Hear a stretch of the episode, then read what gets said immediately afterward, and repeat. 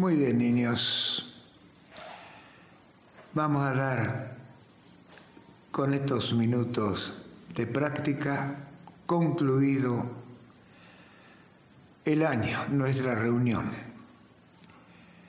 Aunque eso simplemente podríamos decir es diplomática la cuestión porque sabemos que en realidad el tiempo como tal es y no es existente. Infinitudes de tiempo podemos medir y depende dónde, para qué y cómo y por qué podemos hacerlo. Lo importante es que hoy vamos a cambiar. Simplemente no nos pueden ver, obviamente, a quienes van a llegar estas palabras y a escuchar esta grabación, que hemos hecho una especie de círculo donde las cabezas están ubicadas hacia el centro, como formando una rueda donde los rayos son los cuerpos. También se ha hecho, aunque esta vez no lo hemos hecho durante este año en el transcurso del tiempo que estamos juntos, invertir, colocar los pies hacia adentro y las cabezas hacia afuera. Pero bueno, eh, vamos a hacerlo hoy así, a solicitud y a pedido de una de nuestras discípulas de muchos años de práctica. Y es bueno que haya esos deseos, intenciones, llámelo como quiera, porque lo que nosotros movilizamos, nos demos o no nos demos cuenta, lo tengamos ya incorporado o no, son energías. Energías que al igual que el tiempo son infinitas, innumerables, y yo diría hasta imposible de definir a todas ellas. Lo importante es saber que, como un pararrayo que somos, las cosas pueden entrar tanto por los pies como por la cabeza, por lo general por ambas, nada más que uno le presta más atención a la carga que viene de arriba cuando andamos verticalmente, pero estando acostados, acá la cosa es distinta. Vamos a recibir mucho más carga entonces desde la tierra, porque vamos a estar en forma horizontal, con nuestra espalda totalmente negativa a la tierra que es negativa, pero el frente va a estar hacia el cielo y es positivo al igual que el cielo. Quiere decir entonces que la diferencia no va a ser tanta. No obstante, si hay una diferencia, ¿qué es lo que la va a hacer? Precisamente la ubicación de esos polos, el inferior y el superior. Tal vez no se capte absolutamente nada Tal vez para algunos sea medio raro, encuentre alguna diferencia, no sepa a qué atribuirlas, etc. Pero yo no puedo decir absolutamente nada porque tal vez sería condicionarlos y no dejar que la experiencia sea libre como corresponde a la práctica. Simplemente menciono esas cosas porque a lo largo del día o de los días de nuestra vida, acontece lo mismo a donde nosotros vamos, ya sea en nuestro hogar o por donde andemos. Estar cerca de unas personas, de varias personas, ya hay un movimiento energético con el cual algunas veces uno se siente inquieto, molesto, no sabe los motivos. Se aleja y se aproxima a otro que tiene otro humor, otro estado anímico, y uno se siente distinto inmediatamente. No nos damos cuenta de ello, pero si ustedes ya que tienen esta práctica y viven atentos y alertas cuando van a ciertos lugares, prestan atención debido a que tienen que esperar tiempo, se van a dar cuenta de estas cosas. Es decir, que para los practicantes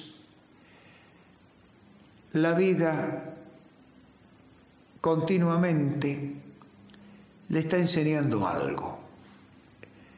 El diario vivir es una práctica que deviene con conocimiento a través de la experiencia.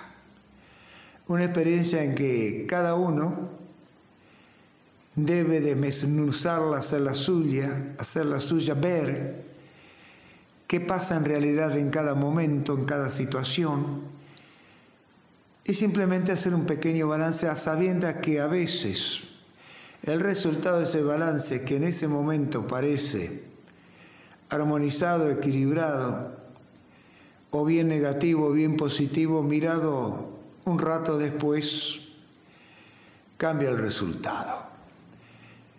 Y todo ello, ¿por qué? Porque simplemente estamos vivos.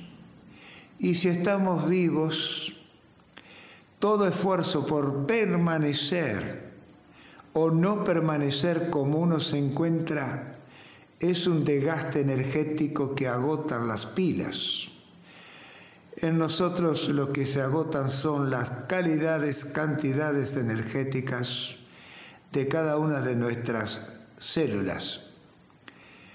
Unas más, otras menos, en su conjunto formando los sistemas que nos corresponden y que no terminan ellos conectivamente hablando donde termina nuestra piel. No. Es interminable la conectividad hasta el mismo infinito, aunque no nos demos cuenta de ello. Significa que así como estamos, uno puede decir, formo parte o una pieza de lo que uno considera el todo, pero en realidad nosotros tenemos parte de ese todo, por lo tanto somos el todo, algo que es muy difícil de digerir en el razonamiento de la lógica, a través del intelecto y de estos pobres pero extraordinarios sentidos que poseemos, que tenemos que entender a esta altura. Están simplemente diseñados para nuestra madre tierra, para este planeta, que obviamente está totalmente vivo. Digamos que nosotros formamos células, al igual que las plantas, los minerales y lo demás habitantes que desconocemos, pertenecen a la tierra sin contar obviamente los que están por dentro de la tierra, digamos las oscuridades, en las profundidades de esa tierra. En fin, si podemos tener la suficiente capacidad de observación, la calma que va a necesitar las respuestas de esa observación, vamos a ir poco a poco a comprender que esa unicidad que somos tiene a su vez relación existente con todo lo que nos rodea, con todo lo que desconocemos que existe, con esa memoria que es una mente y que alguna vez sabios de otras épocas definieron. Se ha dicho, el todo es mente, el universo es mental. Significa entonces que absolutamente todo es memoria que nosotros somos memoria. Y sin embargo de esa memoria utilizamos el mínimo del mínimo y nos cuesta a veces, como está intercalada con la materia, con lo que somos en esta tierra, rescatar algunas cosas que se nos olvidan, que se nos escapan, se nos esconden, y que cuando no son buscadas suben a la superficie. Entonces, el abanico de intentos para saber cómo somos, cómo son los que nos rodean, cómo es la vida, la existencia, puede llegar a volvernos locos, porque verdaderamente es imposible establecer todos los puentes que nos conectan. Pero, si verdaderamente captamos esa interminable diversidad de funcionamiento que llamamos energía y cómo ella en su andar se transforma, muta, podríamos decir muere y resucita en el morir, o la muerte es una resurrección a la vida diferente, si podemos captar al menos eso como si fuese un pantallazo, bueno, va a ser más que suficiente para comprender la necesidad de que a lo largo del día nosotros hagamos algo similar a esto. Es decir, soltar amarras, dejar la tensión, el tire y afloje entre una cosa y otra, entre lo que uno considera importante o irrelevante, etc. No obstante, sí, hay que tener muy en cuenta que cuando uno está en actividad, en relacionarse culturalmente, económicamente, etcétera, etcétera, no puede estar en el aire como quien dice. La vida tiene instrumento que entrega y que nosotros ponemos nombres. Para mí son dos. No puedo decir cuál de los dos van primero. Si las necesidades o los deseos, si los deseos dan vida a las necesidades o las necesidades dan vida a los deseos, pero por ahí son, como lo he mencionado muchas veces, las dos agujas de tejer. Pero nosotros vivimos gracias a esos dos deseos y necesidades. Eso es para nosotros la muestra de la existencia de la vida de la naturaleza. Y la naturaleza también tiene esas necesidades. Las plantas para sobrevivir necesitan de lo que uno más o menos ya sabe, los insectos, el mineral, bueno, todo. Obviamente eso de dónde viene, sino de lo que uno llama cosmos, universo. Y sin embargo todo eso no deja de ser una sola cosa. Se dice, tal vez sea cierto, no lo sé, que nosotros pertenecemos a una especie de globo universal que tiene su propio ritmo, su propia vibración, su propia energética. Es inmenso. Estamos descubriendo algo, todavía no hemos llegado a sus límites. Pero no significa que cuando lleguemos a esos límites nos encontremos que estamos totalmente aislados de los otros. No, es más probable que no podamos captar que ya estamos traspasando esos límites y estemos entrando en otros ritmos vibracionales, en otras energías, etc. Pero sin irnos tan lejos, es más fácil captar todo ello en nuestro diario vivir en nuestra relación, en nuestro compartir. ¿Quién puede decir que lo que va a acontecer dentro de un instante ya lo sabíamos? Por eso entonces que la vida no debe ser planificada. Obviamente hay una expresión de deseo, hay una necesidad de cubrir ese deseo, pero a esta altura uno se ha dado cuenta que de mil veces, quizás una, se aproxime a lo que nosotros hemos planificado, imaginado, soñado, ilusionado, lo que fuere. Todo lo demás es una impronta. Y cuando digo impronta, entonces ya estamos dentro de la llamada física cuántica.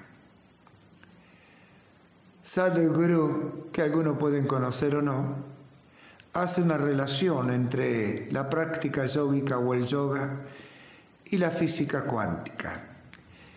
Pueden buscarlo, está bueno. Pero en realidad lo que hace yoga es una unión, pero si hay una unión entonces, ¿qué desune?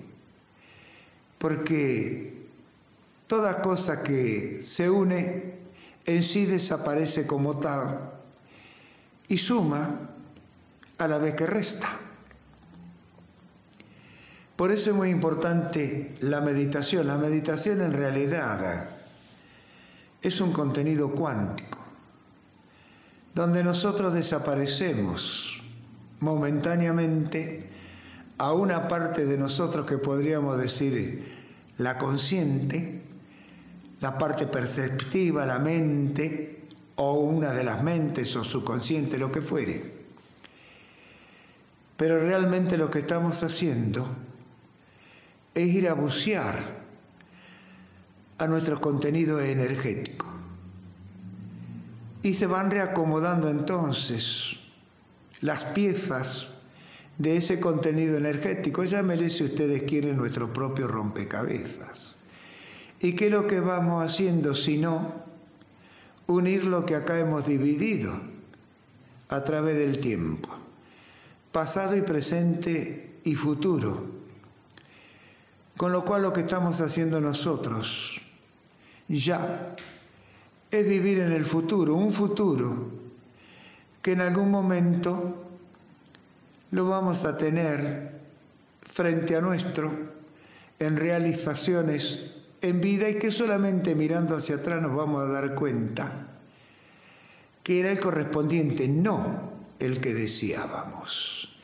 Es decir, que el deseo simplemente fue un momento que creíamos correspondía ser realizado. Causas infinitas desconocidas hicieron que ese deseo desapareciera, claudicara. Y surgiera otra cosa que nosotros hemos realizado. Lo hemos incorporado como vivencia o experiencia de vida. Solamente puede darse cuenta aquel que haciendo estos tipos de trabajo se conecta con la memoria, es decir, con el pasado, no para cuestionarlo, no, sino simplemente para darse cuenta cómo se treje la trama de aquello que uno llama existencia. En ese darse cuenta, entonces uno comienza a vivir en forma diferente. Vive el presente o el famoso aquí y ahora. No es que no sueñe, pero cuando no tiene nada que hacer, hay una especie de reposo. A lo largo del día tenemos mucho de esto, entonces uno puede soñar, puede crear su propia obra de arte imaginativa. ¿Por qué no? Se distrae, se toma un pequeño recreo o licencia.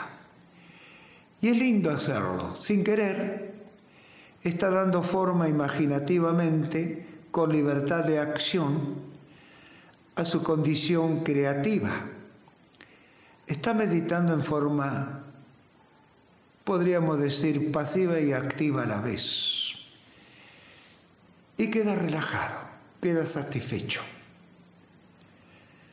Obviamente que lo hacen todos, pero al no conocer este mecanismo de funcionamiento de la vida, de la existencia, personalmente no se lo capta. Nuestro trabajo, mi función, por mi propuesta a mí mismo, es tratar de darle precisamente estos conocimientos, estas experiencias adquiridas, mucho más inteligente y clara tal vez difundida por grandes hombres a través de los tiempos. Podría nombrar a varios, nombro simplemente a uno más fácil, como fue Osho en su momento, ahora es Sadhguru, pero hay otros tipos científicos, Binardi, por ejemplo, Karjian en el sistema psicológico, bueno, obviamente que no quiere decir que sean los únicos. Podría mencionar muchísimo más, no tiene sentido hacerlo. Pero ustedes pueden bucear conforme sus necesidades del momento un poco más de información, que por suerte hoy sin esfuerzo o sin mucho esfuerzo, uno puede conseguirlo. Entonces va dándose cuenta que el paso del tiempo limitado en esta tierra o secuenciado para la materia en esta tierra nos ha permitido hacer esa palabra que se menciona y no se conoce el porqué de la misma evolución. Más que evolución es transformación, es mutación. Pero bueno, no importa. Tenemos la suerte hoy en día de que algunas mentes hayan ido transformándose, mutándose, llámesele si ustedes quieran, cariñosamente evolucionando, y no han ido creando artefactos, instrumentos que van ayudándonos a ganar tiempo, pero como todas las cosas, son armas de doble filo.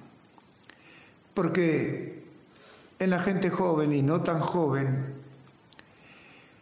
esos instrumentos están llenos de fantasía, de colores, y nos van desviando la atención. Y dejamos de hacer algo que es propio y único por ahora de nosotros, el pensar, el razonar, el discernir. No lo hacemos. Continuamos reaccionando, que no es lo mismo que pensar, razonar o discernir, con un agravante. Se nos ha achatado la lógica estamos trabajando desde el ombligo hacia la planta de los pies, animalescamente, y reaccionando a los sentimientos, a las emociones, violentamente. Lo estamos viendo en forma diaria, no estoy equivocado ni loco. Hay ejemplos constantes observando nuestra sociedad. La gente al no pensar reacciona. ¿Cómo reacciona? Cubriéndose de sus miedos, cubriéndose de sus posibles pérdidas. Entonces, el llamado amor no es otra cosa más que una pasión desenfrenada cuyo freno es la violencia. no hemos hecho dueño de las vidas ajenas. Es un todo contra todos. Aún aquellos que lanzan proclamas, que lanzan sus puestos mensajes de amor, no pueden contener su avalancha interior animal y en algún momento en algún momento muestran esa condición animalesca. También lo vemos a diario. Sin embargo, no podemos reflexionar sobre ello. Tenemos todo al alcance de nuestros ojos. Diariamente se nos bombardea con esa bajeza la cual nosotros no hemos podido superar a pesar de creernos modernos, inteligentes, sabios, despiertos. ¿Cuál es la diferencia entre nosotros y aquellas tribus ya casi desaparecidas o la poca que quedan, lleno de amuletos, de creencias, de imágenes, de ídolos, de símbolos, etc. ¿No andamos acaso con una cinta roja, a veces en el tobillo, en el auto? En fin, estoy siendo cruel para nada. No puedo ser falsamente un comunicador de amor de bienaventuranza. No puedo estar haciendo más de lo mismo. Tengo que, en lo posible,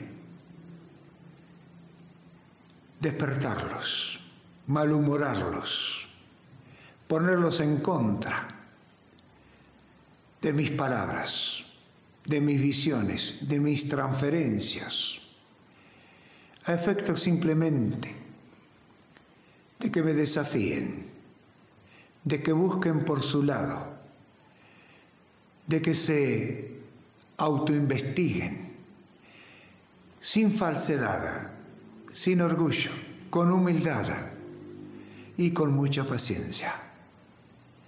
Comprender entonces que aquello que nos han vendido como una virtud es mentira. ¿Cuál es la virtud? ¿Cuál es la verdad? ¿Dónde está la realidad? ¿Qué es lo que está bien? ¿Qué es lo que está mal? La ambivalencia que la manejamos conforme nuestras necesidades son falsas. Tenemos que darnos cuenta entonces que como seres humanos, al igual que la naturaleza, hacemos daño, pero también a la vez damos la vida y la salvamos. Y que no sabemos en qué momento vamos a hacer una cosa o la otra. Porque eso, llamémoslo, digámoslo así, está en nuestras entrañas. Y en esa memoria interminable que cada uno de nosotros acapara, puede surgir en el momento menos esperado y deseado, precisamente lo que nunca creímos que podíamos llegar a hacer.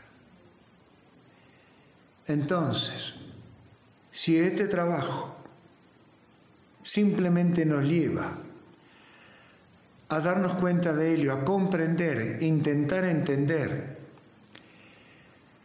reconocernos y conocernos, he cumplido con la misión impuesta por mí mismo.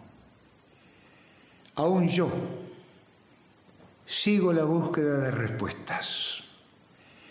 Sigo con mi mismo entusiasmo de hace 50 años atrás, cuando pasé de una supuesta violencia del arte marcial a una práctica supuesta espiritual. Hoy me doy cuenta que esos extremos, el, frente y la espalda de uno mismo, es cuestión simplemente de cómo lo observemos, de cómo lo vivamos, de cómo simplemente penetremos en ellos. Entonces esa supuesta violencia es la canalización de la fuerza interior de medida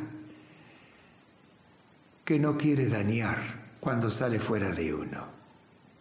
Y en esta práctica yógica, esa supuesta calma, paciencia, reverencia, a veces simplemente es un castigo, una insolencia, una falsedad que no nos permite mostrarlo tal cual como lo sentimos.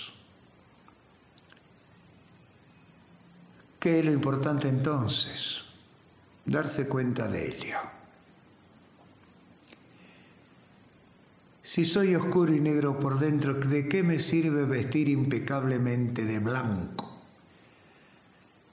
O de naranja sin saber a qué corresponde el color naranja.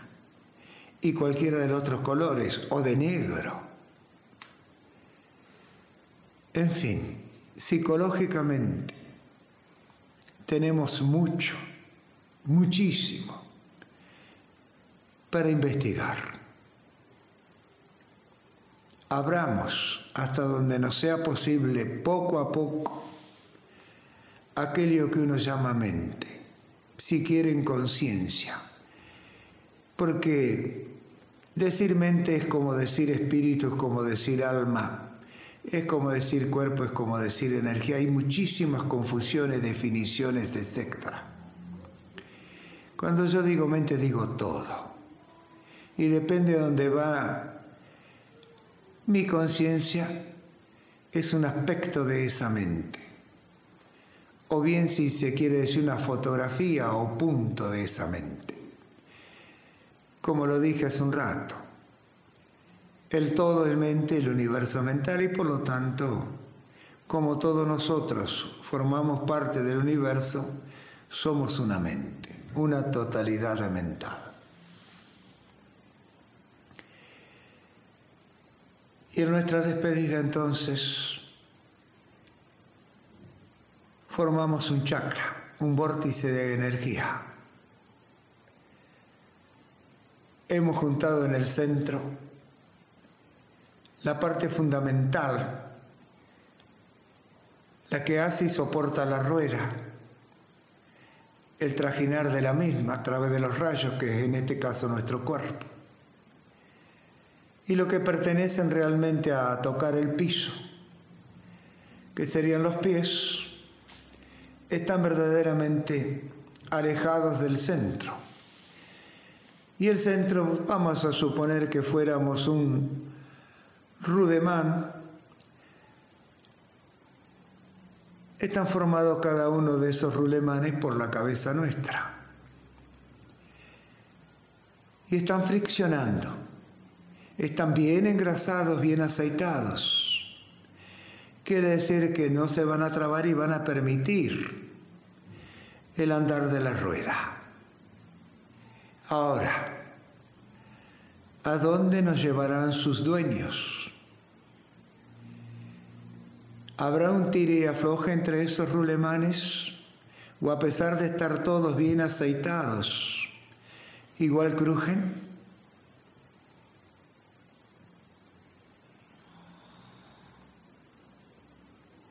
¿Cómo saberlo?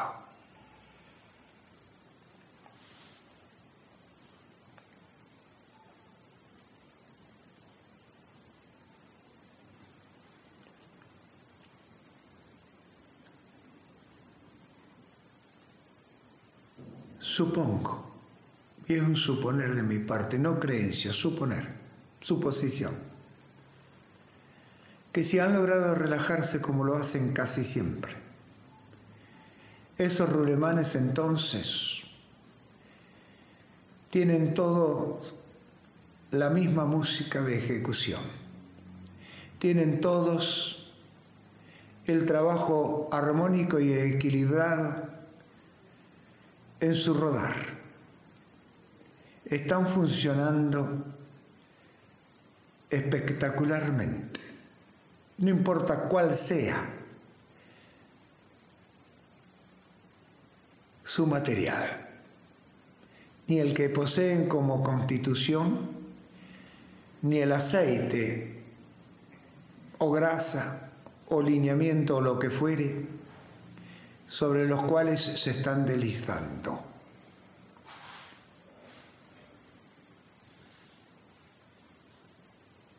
Puede sí, en algunos de ustedes, a veces más, a veces menos, en algún instante o momento de este práctico trabajo, que se deslizan hacia un punto o hacia el otro. Pero eso no menoscaba el rodamiento. Siguen circulando y vuelven a acoplarse en algún momento. Esto puede decirse, yo podría decirlo, es comunión. Es armonía y equilibrio. Por lo tanto, podría decirse, es amor manifestado, porque no hay resistencia. Hay un dejarse llevar, un dejarse ir. No hay discriminación. Ni siquiera voluntad, por suerte, sino libre expresión. Abandono manifestación. ¿Qué más podemos pedir? Está la libertad a nuestra disposición. Está la expansión a nuestra disposición.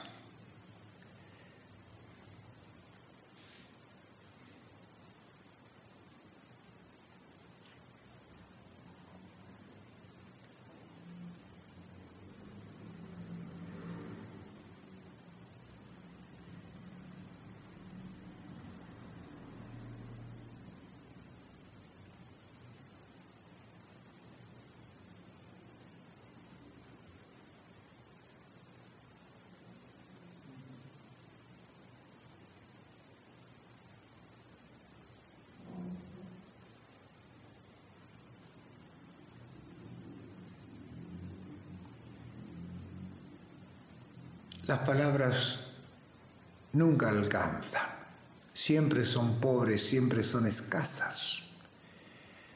Nunca pueden definir lo que uno está procesando, lo que está sintiendo. Hay veces porque es todo un universo en movimiento que las pobres palabras tienen que llevar parte por parte su mención. Cuando uno comprende eso, entonces, ¿qué busca? Alguna palabra que aglutine a más de una sensación, una emoción, un sentimiento, lo que fuere.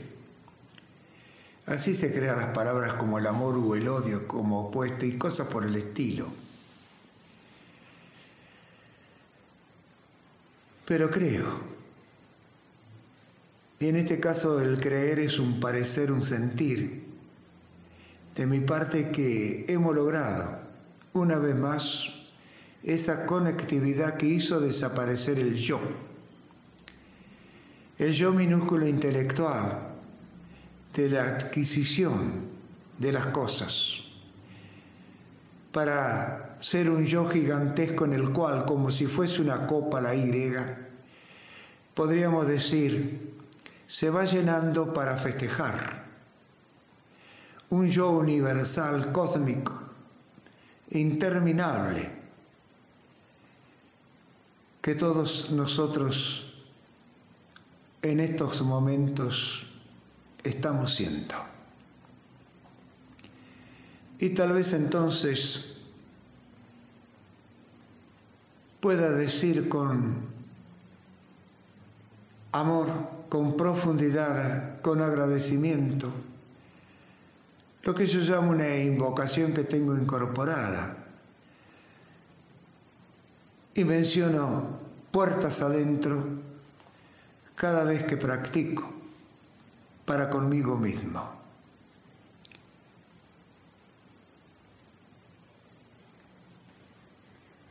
A ti, principio sin principio, causa sin causa. Gracias por estar en mí, permanecer y permitirme ser como el principio de los principios, causa y efecto, que deviene en nosotros por los ciclos generadores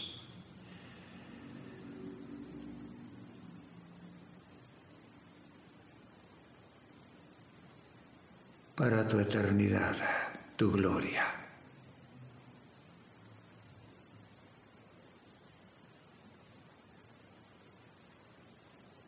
Generalmente manejo, intento manejar con el ritmo de la respiración.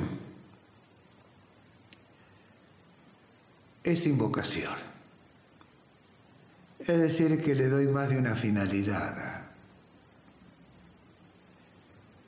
Hasta que llega un momento, obviamente, que ya no puedo estar en ello y libero. Es señal de que la parte física se calmó, se aflojó, se soltó. La parte emocional se llamó a descanso, a replegarse. Entonces, ¿para qué continuar con ello? Dejo que las cosas libremente se manejen, circulen. A esa parte ya le llamo yo meditación. Ignoro totalmente qué está aconteciendo, cómo, dónde, por qué, no lo sé, lo ignoro. Tampoco el tiempo transcurrido. En esa práctica, en ese trabajo, llámelo como ustedes quieran. Por eso aquí tampoco nos manejamos cuando practicamos con tiempo alguno. Obviamente no puede haber un tiempo en un trabajo de libre expresión, de libre manejo de la energía o de la vida o de la naturaleza, como se lo quiera mencionar. Y de mi parte, chicos, esto ha sido todo por hoy. Agradezco una vez más vuestra presencia, la continuidad generalmente de reencontrarnos para la práctica.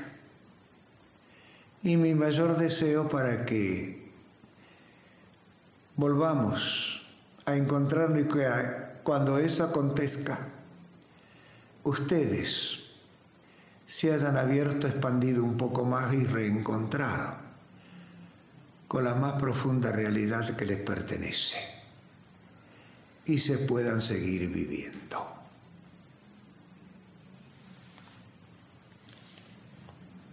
Gracias.